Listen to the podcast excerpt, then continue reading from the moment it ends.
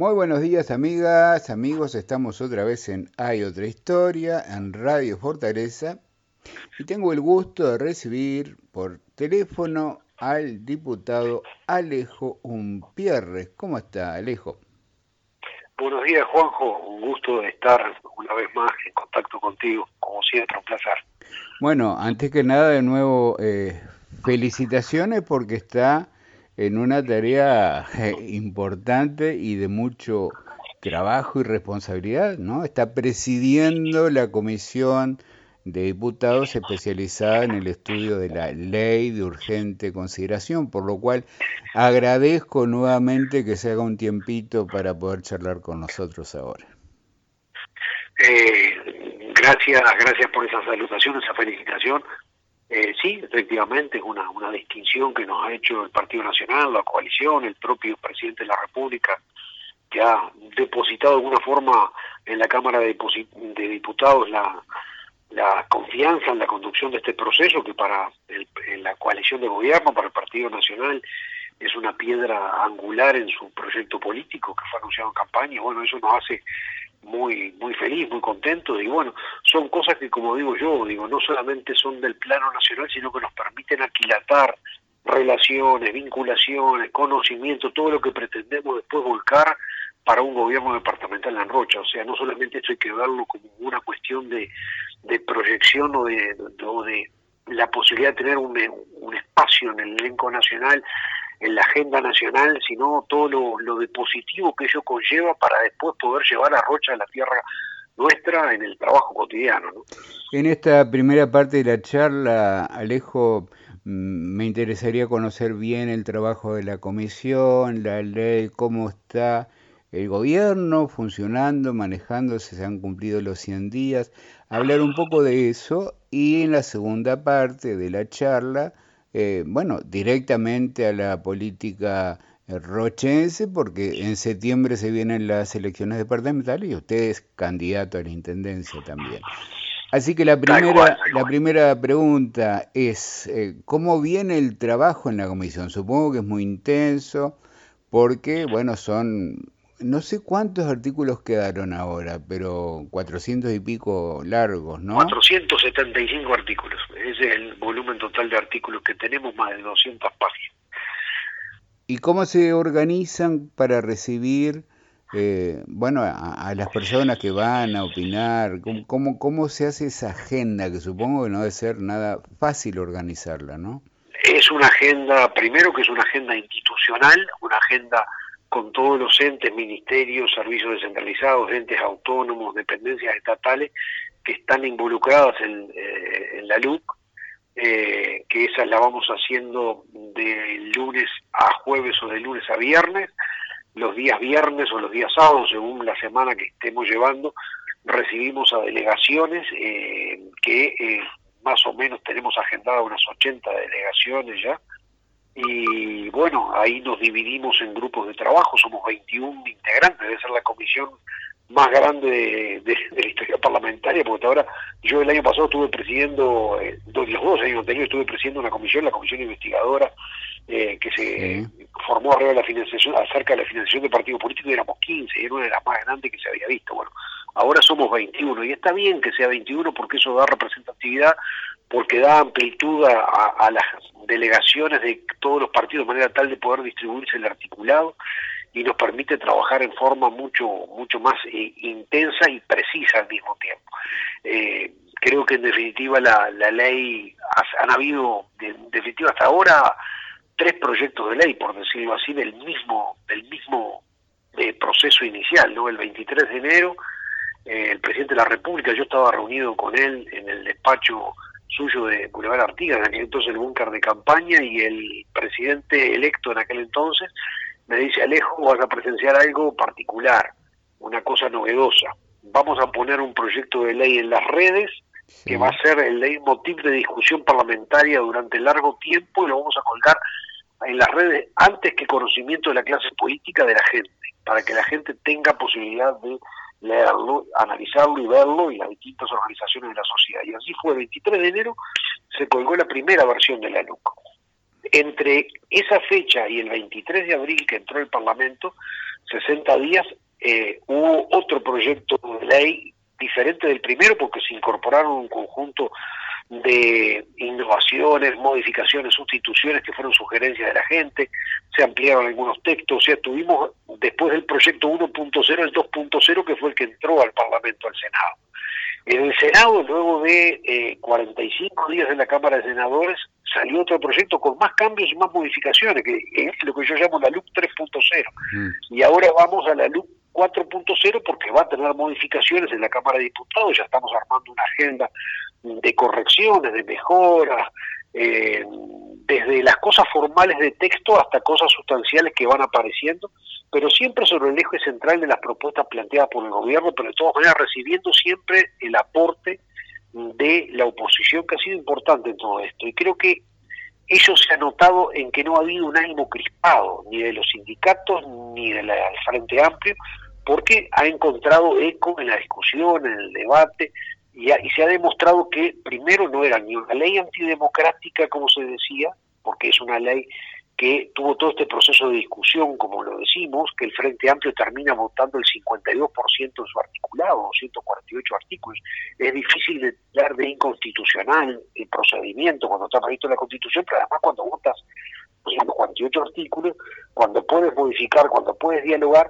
y yo creo que todo esto ha reducido en la vuelta de la democracia sustancial al Parlamento, para decirlo así, porque hasta ahora teníamos una democracia formal donde cada diputado representaba X número de votos, pero la democracia real de fondo, que es la del debate, la del intercambio de ideas, de aquel que se enriquece con el aporte del otro y lo lleva a modificar su posición, eso no existía y lo viví durante cinco años porque entraban leyes que entraban con 50 votos,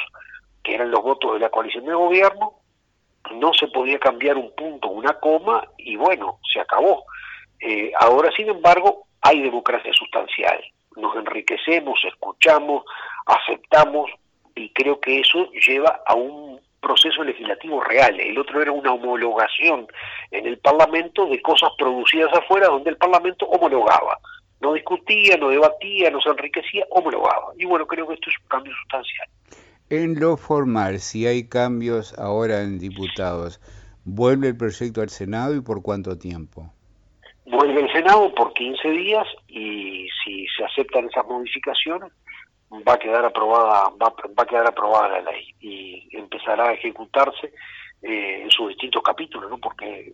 tenemos capítulo de educación, capítulo de seguridad, capítulo de empresas públicas, capítulo de medio ambiente, capítulo MIDES, capítulo, bueno, eh, agropecuario, hay toda una, como yo digo, este, esto es un texto de una ley que es prácticamente un programa de gobierno donde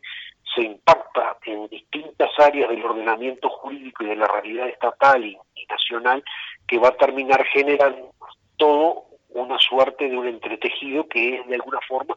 plasmar lo que nosotros sentíamos que debía ser una propuesta de gobierno. Me da el pie para hacerle esta pregunta, diputado. Justamente desde la oposición, gente del Frente Amplio han dicho eh, el, apuro por que la LUC sea una, una ley de urgencia es porque el gobierno necesita poner ahí, plasmar el programa de gobierno porque no sabe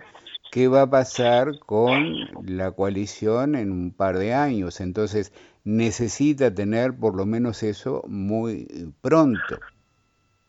Eh, puede ser un razonamiento válido. Nunca nadie sabe cuánto va a durar una coalición de gobierno o no. Lo cierto es que no tiene su origen en ese planteamiento antes de que naciera la idea de la coalición y antes de que hubiera elecciones y tuviéramos los resultados a la vista, esto formaba parte del debate de campaña electoral. Y yo creo que lo que estamos logrando por primera vez en largo tiempo es que lo que forma parte del día antes de las elecciones concuerde con lo que es, está el día siguiente de las elecciones. O sea, hay un cumplimiento de una promesa electoral in totum, cosa que en el pasado veíamos que las promesas electorales cuando llegaba el momento de cumplirse iban por otro lado. Yo creo que esta es la demostración de entre una coherencia entre eh, lo previo y lo posterior, quizá el caso más paradigmático de, un giro de posición eh, de 180 grados fue el caso UPM con Tabaré Vázquez en el 2005, de la oposición acérrima en la campaña electoral del 2004 a la claudicación absoluta que vimos a través de los convenios firmados con la empresa multinacional. Eh, diputado, le pregunto esto otro. Con respecto a, la ley, a la, a la LUC, ¿cuáles serían los cambios que ustedes son muchísimos? No podemos en esta charla marcarlos todos, pero si tuviera que elegir dos o tres puntos de esto es clave como, como forma de tener instrumentos, herramientas para gobernar, ¿cuáles serían los puntos fundamentales? Mira, te diría que hay, hay tres puntos básicos y después el resto impactan determinadas zonas de la, de la realidad. Uno que es central y es por algo es el primer capítulo y por algo es el capítulo más numeroso, que es el capítulo de seguridad, ¿no? que va desde aumento de penas en el caso de narcotráfico, de violación, eh, generación de nuevas figuras penales como cuando se violenta algo que nos hemos vuelto muy acostumbrados, el ataque de los docentes, el ataque al personal de la salud, el ataque al personal del transporte, que tienen que tener una protección específica que hasta ahora no la tenían, la destrucción eh, eh, de tobilleras eh, como un delito específico, el castigo a aquellos como delitos específicos a los que roban chalecos, antibalas y armas de, de fuego de los policías, que tienen un valor especial que ahora van a ser penalizados especialmente, eh, la posibilidad de una ley de derribo que no es otra cosa que combatir el narcotráfico. Estamos aburridos de ver avionetas perdidas, desaparecidas en los campos, eh, que quedan ahí porque bajan impunemente en cualquier lado. En una hace poco tiempo atrás apareció uno en un camino rural vacía porque había tenido un problema y habían equivocado el lugar de aterrizaje y estaba lleno hasta la gaveta del avión de la avioneta de, cocaína. Y bueno, entonces tenemos que tener instrumentos para combatir, porque esos aviones están viniendo acá, porque en Brasil hay una ley de arribo y porque en Argentina la hay y en Uruguay no. Entonces vienen al espacio neutral donde no pueden sufrir ningún daño. Entonces, esto es una actualización de un mensaje muy claro a la delincuencia de que eh, se acaba el recreo. Eh, por supuesto, eliminarse el delito no se va a eliminar jamás, Juanjo, está prácticamente en la esencia de la sociedad desde que nació hasta el día de hoy. Lo que pretendemos es hacer una reducción de todos los tipos delictivos, que al final del quinqueño podamos decir, bueno, del tópico cuando empezamos al día de hoy disminuimos un 20, el 18, un 25% de los delitos, y creo que ese sería un camino bueno para eh, presentarle a la gente y sería el impacto de toda esta normativa. Se, se apoya al cuerpo policial, dándole normas de protección expresa, que no es gatillo fácil, como se ha dicho, es el tema de la posibilidad de la legítima defensa presunta, que es el policía que use su arma con la presunción de que está defendiendo a la ley y al orden, como lo es habitualmente, y si hay algún exceso, será reprimido y castigado porque eso no queda a discrecionalidad del Poder Ejecutivo. Si un policía mata a un delincuente, eso en definitiva no lo va a valorar el ministro del Interior si hay un abuso o no hubo un abuso, pero que haya una norma que lo habilite a tener una presunción a su favor y que se demuestre en todo caso de que actúe en forma contraria a la ley, a la prudencia, a la, escala de crecimiento de las advertencias, si, si la posibilidad lo permite, que determina el marco de la ley de procedimiento policial.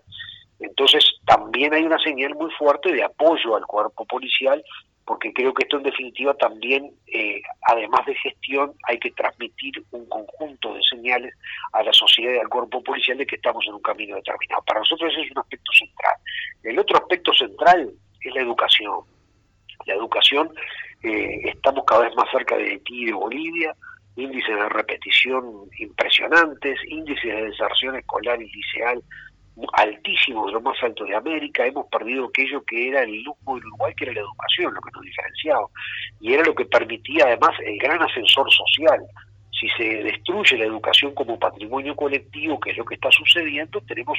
un deterioro profundo de la calidad democrática de una sociedad porque la sociedad se fosiliza, los ricos serán ricos y el pobre seguirá siendo pobre porque se repite su círculo de pobreza, ya que la herramienta para salir de la pobreza es la educación. Entonces, eh, eh, va teniendo a un cambio estructural en la educación, en, la forma de construcción de la misma, va a haber un plan nacional de educación que se va a estar planteando en el Parlamento y que se habilita a este por este nuevo mecanismo legal a través de la LUC, eh, y después tenemos que tener una forma que de autocontención del gasto estatal. Hasta ahora eh, el gasto siempre tiende a expandirse hasta el infinito, eh, contratando funcionarios públicos ininternos, extendiendo el gasto eh, en cifras siderales y con un pésimo uso que te voy a dar un ejemplo, Juanjo. El plan Juntos, que nace de la iniciativa del presidente Mujica para ayudar a dar vivienda a los más pobres con el dinero que recaudó de unos 19 millones de dólares, 19 millones de dólares, hicieron 1.500 viviendas. ¿Sabes por qué? Porque el 53% de ese dinero fue a parar a salarios. Como siempre pasa, la cadena de intermediarios termina imposibilitando que el dinero llegue a buen destino. Entonces hay que ejecutar bien el gasto, se va a crear una agencia de compras estatales, una agencia de seguimiento de políticas públicas para mirarlo con mirada profesional y además la creación de una regla fiscal que implique que el Estado tenga un margen de contención del gasto, de emisión de moneda, para evitar procesos inflacionarios, aumento de la deuda externa, y que vaya atado el crecimiento del gasto público al crecimiento de la economía, como cualquiera en su casa haría. El otro día surgió una, una polémica que se vio por lo menos en los medios, cuando una directora de eh, primaria eh, habló de la necesidad de repensar el gasto en la alimentación en las escuelas y dijo que, por ejemplo, en algunos países se paga un ticket en aquellas personas que puedan. Eso ha traído toda una discusión muy grande, como diciendo, bueno, ahora quieren cobrar la comida a los niños en la escuela. Me gustaría tener su opinión. No, no, eso no es así. Lo que hubo y que quedó en evidencia en esta pandemia, de que aún habiendo la posibilidad con los comedores abiertos, estaban comiendo mucho menos chiquilines que lo que comían en épocas normales, cuando supuestamente el que tiene necesidad de comerla tiene todos los días, con o sin pandemia. Esa es una primera observación. Y la segunda es la calidad del gasto, cómo se ejecuta eh, en manera de llegar en valor en valor en el gasto mismo cuando se consume, la forma de cómo llega esa comida vía licitaciones, cómo se transporta una mercadería de Montevideo a Artigas, o sea, la ineficiencia del gasto, que provoca muchas veces una centralización de compras excesivas, que hay que empezar a generar mecanismos alternativos que ayuden a efectivizar de que la carne de Artigas se compre en Artigas porque aunque cueste 10 pesos más caro el kilo va a ser más barata que comprándola en Montevideo a través de los fletes y con los mecanismos globales. Ahí está queda claro. Eh, la otra pregunta que le hago, diputado Alejo Pierres, el otro día también estuvo en la comisión eh, Juan Miguel Petit, el comisionado parlamentario para cárceles, y por lo que trascendió advirtió que de esta ley puede surgir que haya más presos y que la situación carcelaria hoy ya es eh, prácticamente insostenible y que en unos meses habría 13.000 presos en Uruguay. Me gustaría tener su opinión respecto a esto. Primero para aclararte que esa proyección es con la legislación vigente, nada más que una proyección, digamos, no es que efecto de la ley de sin la LUC, sin suba, la LUC. suba, suba, 13.000, o sea, es una proyección simplemente, hoy estamos en los 12.000 y se estima que a fin de año estaríamos en los 13.000, estamos en un nivel de alojamiento, por decirlo así, crítico, estamos en un 105% ya, o sea, superamos el 100% de la capacidad, por lo cual vamos rumbo al hacinamiento. Eso es real. Y, hay, e, e, es un gran dilema de todas las sociedades, eh, Juanjo. Eh, cuando llega el momento de la escasez, ¿qué hacer con el dinero? ¿Construyes una escuela, construyes un hospital o construyes una cárcel? Eh, no son cosas contradictorias en sí mismas. Lo que pasa es que cuando llega el momento de ejecutar recursos escasos, uno debe tomar resoluciones. Entonces ahí está el kit de la cuestión. La idea es que tenemos en principio construir un establecimiento carcelario modelo de alta seguridad para un conjunto de presos que son los más peligrosos, que hay que sacarlos de los celdarios comunes eh, con el resto de la población porque son los que verdaderamente hacen una universidad de delincuencia dedicados al narcotráfico y que siguen controlando negocios desde dentro de la cárcel y articulando organizaciones delictivas desde dentro de ellas. Entonces, esa la idea es construir un penal de máxima seguridad. Hoy día las recomendaciones son de penales no masivos, como era el de libertad, por ejemplo, que un día coincidimos con el señor comisionado que habrá que cerrarlo y además el recuerdo de épocas muy duras, habrá que poner algún recordatorio adicional de por qué se lo cierra y hasta dejarlo como triste monumento histórico, pero lo cierto es que ese tipo de cárceles ya no funcionan más, en la que está el mundo son cárceles pequeñas, e incluso a veces hasta disimuladas en distintos barrios con capacidad de 30, 50, 70 personas y no más de eso, en distintas unidades eh, como modelo, digamos, ideal de contención, de eh, tener un seguimiento efectivo de los presos. Obviamente que, ¿cuál es el tema? Eh, siempre también se plantea esta otra dicotomía, porque se nos dice, eh, mm, ojo, vamos a tener más presos, eh, pero si la disyuntiva es no penar, entonces, para evitar que haya más presos, o sea, tenemos que ser condescendientes con el delito para evitar que alguien vaya preso,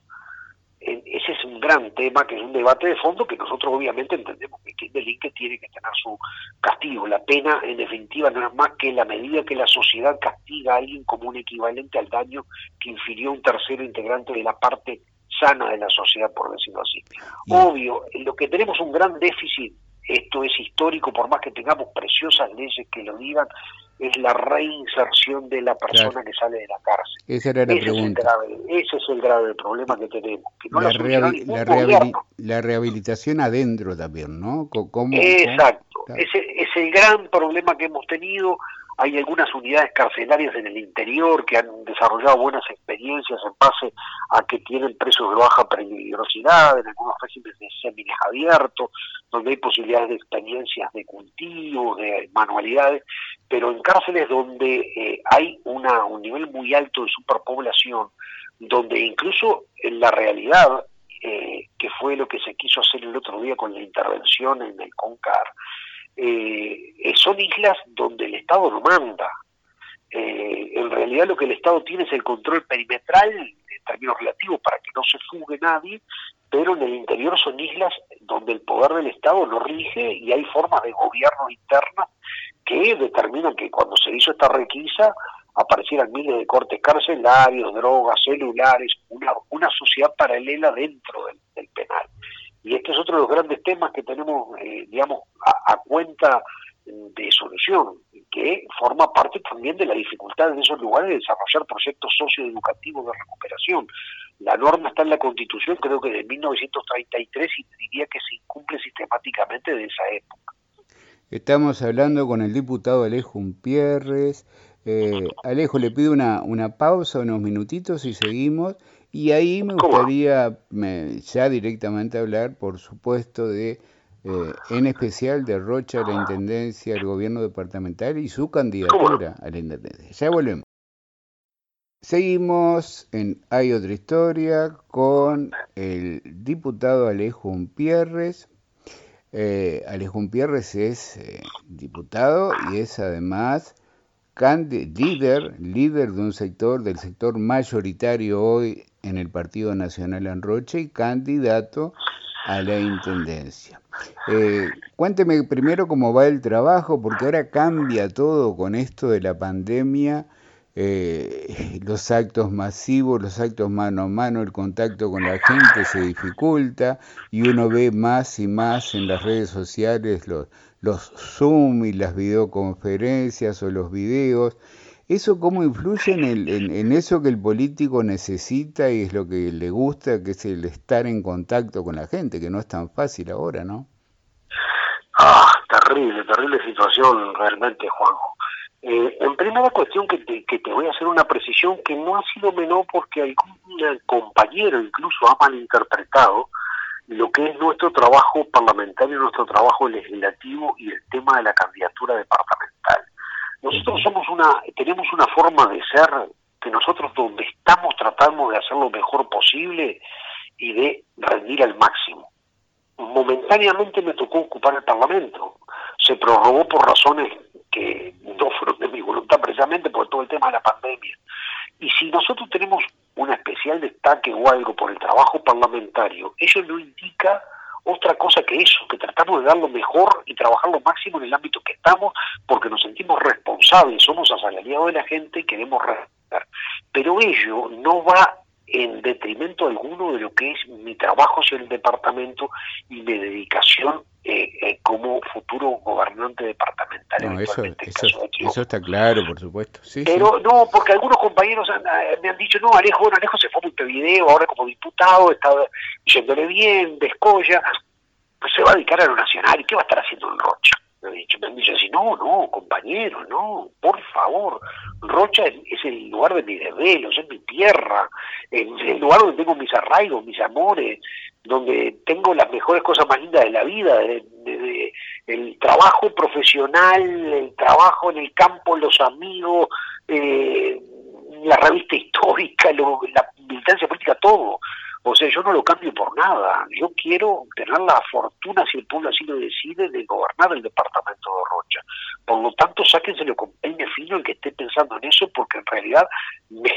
paso pensando en Rocha, en mi desvelo. Hemos trabajado con un programa que lo tuvimos que diferir en su presentación. Tuvimos a 70 personas trabajando para eso. Vamos a hacer la presentación del programa en lo que queremos que sea algo muy sintomático. Lo vamos a hacer el sábado primero de agosto a pesar de que es un sábado, pero es el día del nacimiento formal del departamento de Rocha, porque queremos con ese programa de gobierno de alguna forma extender una nueva partida de nacimiento programáticamente al departamento eh, a través de todo el trabajo que ha hecho maravilloso ese grupo de gente. Así que estamos absolutamente consustanciados con el tema departamental y obviamente que tenemos esa pasión y ese fuego, porque aparte de una cuestión de fondo, eh, Juanjo, a mí me gusta mucho discutir, pero me siento bastante estéril hablando en 99 personas. Me gusta la fase ejecutiva, cuando uno tiene la posibilidad de hacer, de que tu lapicera tenga la potestad de mover cosas o que tu acción tenga la posibilidad de hacer diferente la vida de una persona, que eso se siente muy lejano en la actividad parlamentaria. O sea que eh, mi vocación es por la intendencia y por ello, por ello vamos con todo el grupo de trabajo y vamos a dar todo lo que tenemos para, para estar ahí. Y obviamente veníamos preciosos, una campaña divina que el 15 de marzo íbamos a hacer el acto de lanzamiento de campaña frente al Comité Central Nuestro. El 13 de marzo se declaró la pandemia, tuvimos que suspender todo y aquello que venía bárbaro porque la gente estaba en un estado de ebullición, de espuma, de leche hervida, se paralizó, se congeló y hoy empezamos a tener alguna inquietud de campaña política, en realidad los dirigentes políticos, pero la gente está en otra. Eh, creo que creo que eso lo tienes tú claro como periodista. La gente está con otras preocupaciones en este momento, ¿no? está lejos de una visión de una candidatura en la intendencia departamental. Sin perjuicio de ello, obviamente, ya empezamos a reunirnos con nuestros compañeros, a empezar a hablar, a dialogar, a cómo encarar la campaña, porque, como tú bien lo dices, se acabaron los actos masivos, eh, va a ser difícil realizar una reunión en comité, posiblemente vamos a escoger lo que es la cercanía del mano a mano, de visitar casas, de hacer un trabajo mucho más desgastante y mucho más intenso, del cual eh, obviamente vamos a abocarnos. El día 7 termina la votación en la Cámara de Diputados y el 8, por decirlo así, de alguna forma simplificando, estaremos abocándonos a la campaña departamental, pidiendo licencia en el Parlamento y dedicándonos de lleno a la, a la campaña municipal, que bueno, yo todavía, se lo decía a los compañeros este domingo en una reunión, no descarto que podamos hacer algún acto con condiciones de distancia, aunque sean marcando X en el pavimento, para dónde se debe poner cada persona y poder hacer algún acto eh, masivo con todas las prevenciones que todo eso lleva y con, sabiendo que hay gente que no se va a arriesgar a ello, especialmente gente mayor, pero es como que uno necesita una campaña más parecida a la vieja normalidad y no a la nueva normalidad que se nos propone. se extraña mucho, Juanjo, como tú decías, el contacto con la gente, el mano a mano, el abrazo, el compartir un mate. Yo soy una persona muy afectiva y realmente me falta eso. Es como un combustible de la política que uno no, no le puede lograr haciendo un plenario virtual a través del celular, eh, por más que llegue a todos los rincones del departamento y te escriban, eh, te posteen abajo de lo que estás hablando. ¿no? Eh, la política, y más en las comunidades pequeñas como las nuestras, es algo que se hace a escala humana, afortunadamente, y va a seguir por mucho tiempo así. Cuénteme, Alejo, las también, vamos a seguir hablando otras veces, ¿no? Las tres o cuatro cosas fundamentales que usted dice, este es mi programa, esto es lo que tenemos que cambiar en Rocha? Mira, Joco, nosotros vamos, a proponerle a la gente a riesgo siempre como de alguna manera de no ser comprendido, porque siempre que uno ofrece productos quizá tiene que tener en cuenta más el consumidor que el producto que va a ofrecer.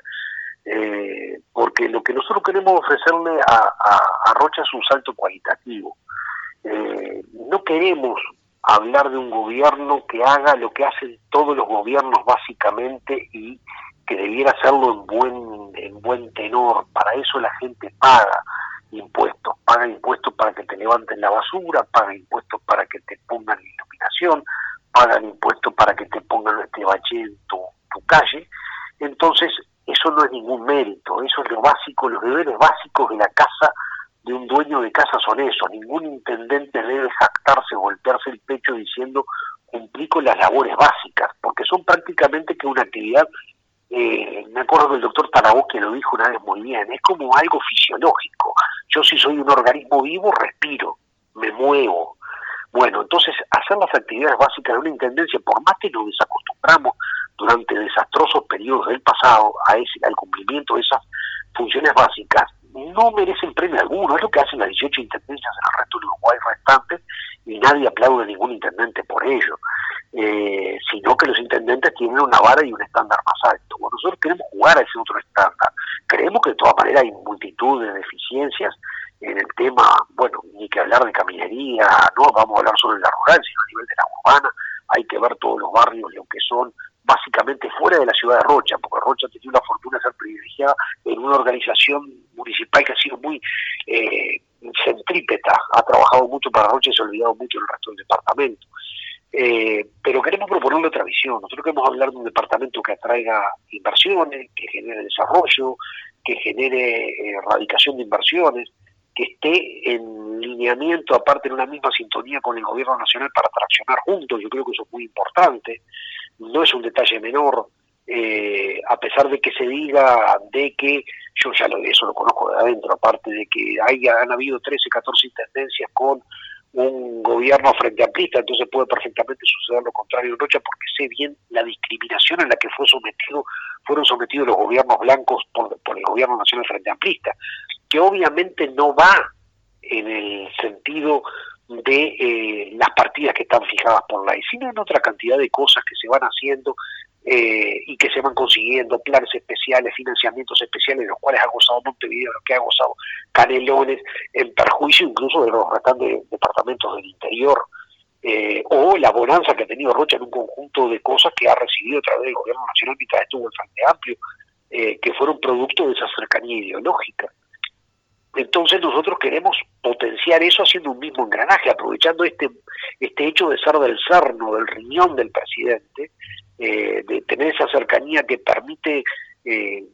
hablar mano a mano cuando uno quiera con el presidente, con cualquiera de los ministros, eh, diagramar, pensar obras, y todas esas cosas que yo creo que son muy importantes para el futuro de Roche, aparte pensar en grande. Se nos ha acusado ahora del tema del Hotel Cinco Estrellas, eh, de que estábamos soñando. Ahora resulta que logramos imponer la idea, logramos empujar al Ministerio de Turismo a ello, se está desarrollando todas las fases de estudios previos de la factibilidad de los pliegos de licitación y después la Intendencia le parece bárbaro nuestra idea y quiere plegarse al proceso y habla de que quiere unirse a trabajar, pero como antes no era que era inviable, imposible y ahora quiere trabajar en ello, claro, obvio, Lástima que no tienen, durante 15 años tuvimos la falta de visión política de ir, todos los intendentes frente amplistas que hubo, de ir a golpear la puerta a un ministro a decirle queremos para Rocha desarrollo turístico y vemos que este es el camino. Eh, entonces para nosotros esa ligazón del gobierno nacional con Correa de Engranaje, el gobierno departamental es muy importante, pero muy importante además si tienes ideas, si crees que vas a hacer algo diferente. Yo no le quiero proponer a la gente que solo le voy a levantar la basura y le voy a tapar los pozos y, eh, eh, y poner luces, por supuesto, lo vamos a hacer, pero planteo a Rocha general de trabajo, general de desarrollo, planteamos un proyecto con el tema de una generación, una planta de bolsas reciclables en Las Cano, que tenemos los, los puntos atados para poder instalarla sobre el basurero municipal, eh, estamos examinando la posibilidad de erradicarnos. Eh, vamos a reunir los próximos días con Jaime Coronel. ¿Para qué? Para hablar de Jaime Coronel, que es el director de la DINARA, la que de recursos acuáticos, el Ministerio de Ganadería, para posibilitar la, habilitación de permisos de pesca que tengan como objeto su ubicación en el puerto de La Paloma para lanzamiento de la base, digamos, de trabajo, o sea, específicos para el puerto de La Paloma, o con un premio adicional que la empresa que se lleve tenga ventajas especiales por operar desde La Paloma, para generar trabajo en el departamento. Un cinco estrellas sin duda va a significar eh, centenares de obreros en su fase de construcción, pero centenares de puestos de trabajo directos e indirectos después. Eh, vamos a plantearle ahora, mañana nos reunimos dos y media con el ministro eh, de Transporte y Obras Públicas, con Heber, a plantearle una obra que también va a movilizar todo el norte del departamento, que es un puente sobre el río Cebullatí. Vamos a plantear y estamos empujando para incorporar dentro del presupuesto la posibilidad de elaborar una doble vía hasta Rocha. Hay que soñar con grandes cosas que generen remover obstáculos eh, de desarrollo en Rocha. Y eso es lo que le queremos proponer a la gente. Vamos a hacerlo diferente, podemos hacerlo diferente. Y además empezamos a ver que lo habíamos, digamos que fue un debate que quedó semitrunco en marzo, a raíz de la pandemia, nosotros habíamos, a través de nuestro grupo económico, detectado una serie de inconsistencias muy grandes dentro de la administración municipal que nos alertaban de que las cosas no se estaban haciendo bien. Una rendición de cuentas que viene por varios años rechazada, única intendencia en Uruguay, porque a veces se engaña y la gente no entiende bien qué es observación o qué es rechazar. Observar es una cosa, rechazar es otra. Cuando te rechazan es que no te pueden auditar los números. Bueno, la Intendencia de Rocha tiene rechazada su, eh, no esta última rendición de cuentas, la anterior, porque los números no eran auditables. Ahora acomodaron un poco el caballo, está saliendo en estas horas las observaciones del Tribunal de Cuentas, que vienen otro cúmulo, otro fárrago, pero lograron de que eh, sea aprobada con un cúmulo de observaciones muy grande. Esto es lo que está demostrando que no se está administrando bien, que se nos ha vendido el mito de la buena administración a caballo de una luz, una luz ¿eh? de dineros nacionales que han permitido ocultar las ineficiencias de un gobierno que hoy día, si tuviera que depender de la recaudación departamental, no pagaría los sueldos. A eso iba, a, eso, a eso iba, permítame, porque usted ha dicho que el 40% de, la, de lo que del dinero que tiene la intendencia viene a través de los fondos eh, de los fondos nacionales, digamos, ¿no? Lo que viene por la Constitución del 96. Exacto. Eh, que si, si no fuera por eso, eh, usted ha dicho, no podría ni, ni pagar los sueldos la Intendencia. La pregunta es... porque requiere 135% de la recaudación, 135% para pagar, digamos, no solamente los gastos de sueldo, que si no, no funcionaríamos, para pagar las demás cosas para funcionar, 135% de la recaudación. O sea, comemos parte de las partidas nacionales que deberían ir para obras las terminamos consumiendo en el funcionamiento cotidiano de la Intendencia. Y la pregunta he, revisado los números, he revisado los números de otras Intendencias y las otras Intendencias, la casi absoluta mayoría, lo que hace es obras con las partidas nacionales, no las consume pagando sueldo. Y la pregunta mía es cómo el, el, el día que usted asume la Intendencia cambia esa realidad, Alejo.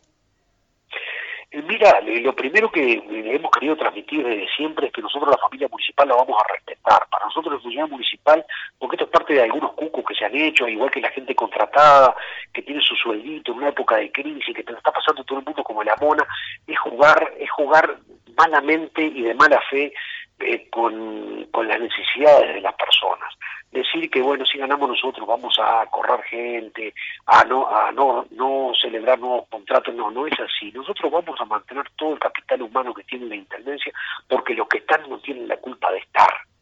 Y porque no se puede jugar con la calidad de vida de la gente y menos en situaciones tan difíciles como está viviendo el país y Rocha que además tiene el triste privilegio de que a pesar y este es uno de los debes que nosotros queremos cambiar cuando gobernemos es que tenemos uno de los altos más índices más altos de desempleo en Uruguay cuartos en la tabla de desempleo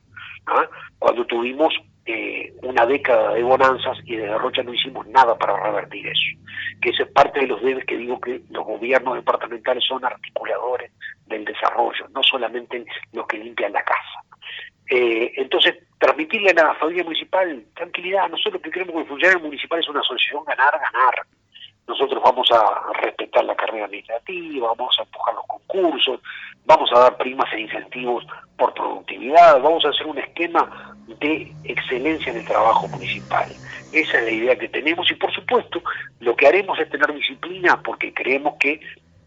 hay un sobredimensionamiento, como le ha pasado a la izquierda a todos lados. La izquierda es la industria del empleo, no del trabajo, del empleo, porque trabajo es una cosa, empleo es otra. Eh, en donde los dineros públicos se usan para satisfacer un conjunto de compañeros, básicamente en distintas formas de clientelismo político que ha llevado a que eh, a pocos meses de haber ingresado el intendente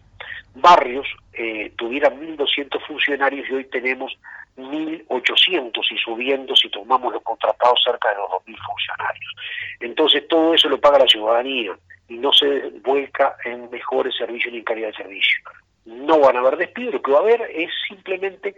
el manejo de tener la disciplina de que se producen unas 300 vacantes por año y de esas 300 vacantes por jubilaciones, por abandono de la función pública o por deceso, tener eh, la disciplina de un cupo de 50 o 70 de esos 300 cargos, no reponerlos, distribuirlos, vamos a hacer una oficina central para este tema de lo que sería una pequeña oficina nacional de servicio civil, hacer una oficina departamental que maneje lo que es el ingreso a la función pública dentro de la Intendencia, de manera tal de que cuando termine el quinqueño tengamos entre 250 y 350 funcionarios menos, sin tener que haber despedido a nadie cumpliendo todas las funciones que se deben cumplir y, como dije yo, teniendo una relación de excelencia con los funcionarios. Alejo, tengo una última pregunta para, para unos poquitos minutos y es la pregunta más eh, jugosa que algún oyente puede querer escuchar, ¿no? Esta encuesta de opción consultores que para fines de mayo da los resultados estos, Frente Amplio 53, Partido Nacional 37, Partido Colorado 2% de intención de voto hacia las elecciones de septiembre. Dígame cómo lo ve usted a esto, cuál es su opinión. Eh, mira, la primera lectura es que eh, coincido con lo que dijo el, intendente, eh, creo que lo dijo, no me acuerdo si el intendente Flavia Coelho o lo dijo el ex intendente Aníbal Pereira, pero creo que uno de los dos lo dijo comentando estos números. Son fotografías de la realidad que eventualmente a veces puede ser menos borrosas, más borrosas, y que en todo caso si yo me atengo a la misma empresa,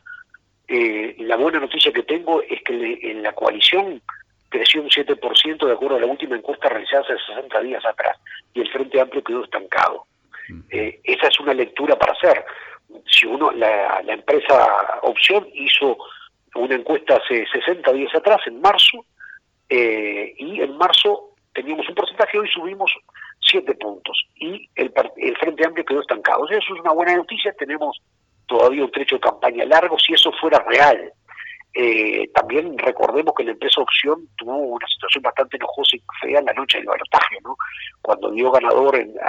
la, única empresa que dio ganadora con luz hasta un 10% de votos a, Luis Lacalle Pou, que no otra cosa hubiéramos querido que así fuera, pero lamentablemente no llegamos al 2% de diferencia y fue esa misma empresa. O sea que eh, no discuto con las encuestas, yo tengo, siento un sentimiento popular en la calle, la gente que nos va para adelante, que nos empuja, eh, y por supuesto creo que naturalmente nunca pelear contra un oficialismo y un gobierno es sencillo. Eh, y obviamente un, oficialismo que en Rocha tiene cosas para dar desde un gobierno municipal y que lo hemos visto todas las campañas electorales cuando llega la recta final, aparecen canastas, aparecen chapas, aparecen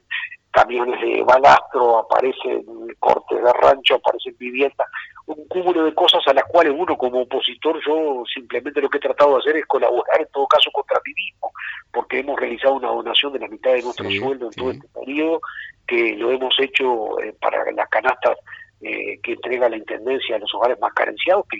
en definitiva también es una cuestión que debe tenerse en cuenta porque a veces se hace un saludo con sombrero ajeno. Este es un caso de cooperación entre el gobierno nacional y el gobierno departamental. El gobierno departamental lo que pone es la infraestructura física de los comedores, de los ocho comedores en el departamento, el personal, en caso ahora se está manejando viandas, por lo tanto no hay uso de vajilla, pero es infraestructura y mano de obra y, y los cocineros, por decir así, la cocción, pero además los alimentos hasta la carne e incluso el gas y además partidas de dinero vienen del gobierno nacional. O sea que si la Intendencia de Rocha está pudiendo hacer un servicio descentralizado, entregando alimentos de largo y ancho del departamento, eso es gracias a que el Instituto Nacional de Alimentación entrega a través de la Intendencia y además dinero que es lo que permite que la Intendencia haga ese servicio. Por eso las cosas cada uno en su lugar, sin perjuicio que las Intendencias del resto del país también algunas ponen algún agregado, frutas o productos frescos de huerta para complementar todo esto. Pero lo real es que lo central se hace con partidas que vienen desde la capital. Es importante una aclaración, porque el diputado Tiñaglini dejó correr por ahí como que empezaban a verificarse atrasos en el gobierno nacional que complicarían la gestión de la intendencia. Yo creo que empieza a moverse la cortina de humo que justifica, está intentando justificar todo aquello que denunciábamos antes de la pandemia, de que los números no cuadraban, de que hay un millón de dólares de deudores no declarados ante el Tribunal de Cuentas, de que los números no cerraban, y ahora se trata de utilizar un chivo expiatorio, que es la pandemia, el gobierno nacional, porque los números empiezan a complicarse. Sabemos, obviamente, que los sueldos no van a dejar de pagarse porque sería la partida de del gobierno departamental, pero eh, sí va a haber un recorte múltiple en obras y todo va a quedar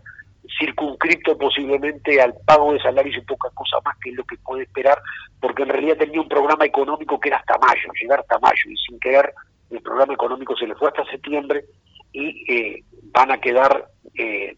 sin vestimenta algunos santos, por así decirlo. ¿no? Ya están recortadas las horas extras, ya están recortadas una serie de rubros adentro, los contratos se vienen haciendo mucho más cortitos, también con una intención electoral que es que el funcionario no se te escape, entonces hay contratos que se renovan hasta mes a mes. Es esas prácticas perversas que, que tenemos de clientelismo que a veces también es usual en el resto de Uruguay, no lo voy a poner, pero que bueno, se practica también en, nuestro departamento. O sea, eh, no hay atraso en las partidas nacionales, hay corrección y perfecta entrega en ellas. Lo que está apareciendo, y esto, si hay funcionarios municipales que me están escuchando, ellos de adentro lo saben, empiezan a haber problemas con los números adentro de la Intendencia. Diputado Alejo Umpierres, eh, candidato a la Intendencia Departamental de Rocha, vamos a seguir hablando, por supuesto, siempre el tiempo queda corto, así que bueno, suerte en el trabajo ahí en la comisión, eh, que es una responsabilidad muy grande y pronto estaremos en, contacto de nuevo. Gracias. No, muchas gracias Juanjo, te agradezco tu amabilidad como siempre de, abrirnos la puerta en el programa y espero que después del primero de agosto, que va a ser un poco una piedra angular de la, campaña, podamos charlar intensamente sobre el programa de gobierno porque nosotros vinimos a Rocha a construir, no a criticar. Se critica lo que se necesita, pero venimos básicamente con la idea de construir. Gracias, diputado. Muchas gracias, Juan, de las horas de siempre. Amigas amigos, nos vamos. Eh, estuvimos hablando hoy con el diputado Alejo Pierres, candidato a la Intendencia de Rocha. Nos vemos la próxima semana. Gracias.